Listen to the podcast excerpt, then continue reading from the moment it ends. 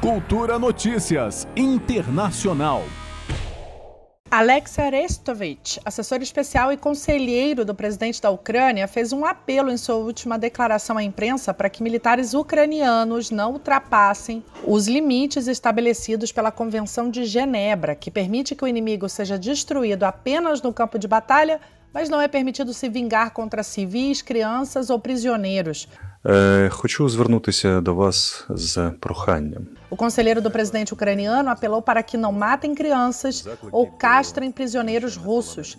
Ainda segundo ele, essas ações prejudicam a imagem da Ucrânia e sua essência como exército europeu e como país europeu. Arestovich enfatizou que as forças ucranianas devem proteger prisioneiros e que tais agressões violam o direito ucraniano e o direito internacional. Ele concluiu dizendo que não há necessidade de desumanizar o inimigo e que os chamados para abuso de prisioneiros e ataques à população civil russa ou cidadãos de países que apoiam a Rússia, em particular a Bielorrússia, são inaceitáveis.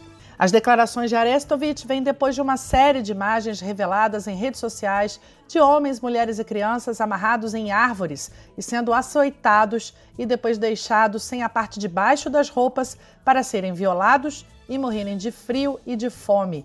As chocantes imagens vêm sendo bloqueadas em redes sociais e ignoradas pela mídia corporativa que adotou uma narrativa pró-Ucrânia, despida de qualquer crítica e silenciando, em especial, as ações dos batalhões neonazistas, como o mais famoso deles, o Azov, que possui status oficial junto às Forças Armadas da Ucrânia. Na internet surgiram ainda memes com usuários brincando sobre como é quase impossível encontrar fotografias de soldados ucranianos que não tenham ao menos um símbolo nazista em uniformes ou tatuagens, como a recentemente publicada em reportagem do Correio Brasiliense sobre mulher e soldado, também carregando símbolos nazistas, mas ignoradas pela reportagem.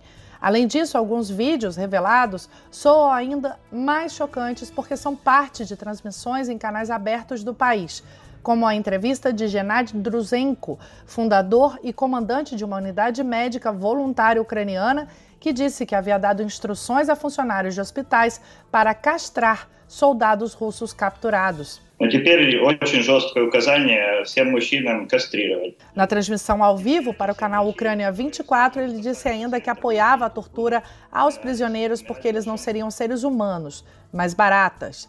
Da mesma forma, um apresentador do canal 24, Farhund Sharmafal, pediu o extermínio de crianças russas, para o qual invocou a doutrina da solução final do nazista Adolf Eichmann, considerado o arquiteto do Holocausto durante a Segunda Guerra Mundial. Адольфа Ейхмана, який сказав, що для того, щоб знищити націю, Lembrando que recentemente, na onda da russofobia que tomou conta das mídias pelo mundo e também das big techs, das redes sociais, conteúdos mesmo culturais da Rússia vêm sendo removidos das plataformas, livros proibidos em universidades, cantores de ópera demitidos por serem russos, entre outras medidas que, além de alimentarem a xenofobia, também impedem o público de ter acesso a informações mais amplas sobre o contexto do conflito. Juliana Medeiros para Cultura FM. Cultura Notícias Internacional.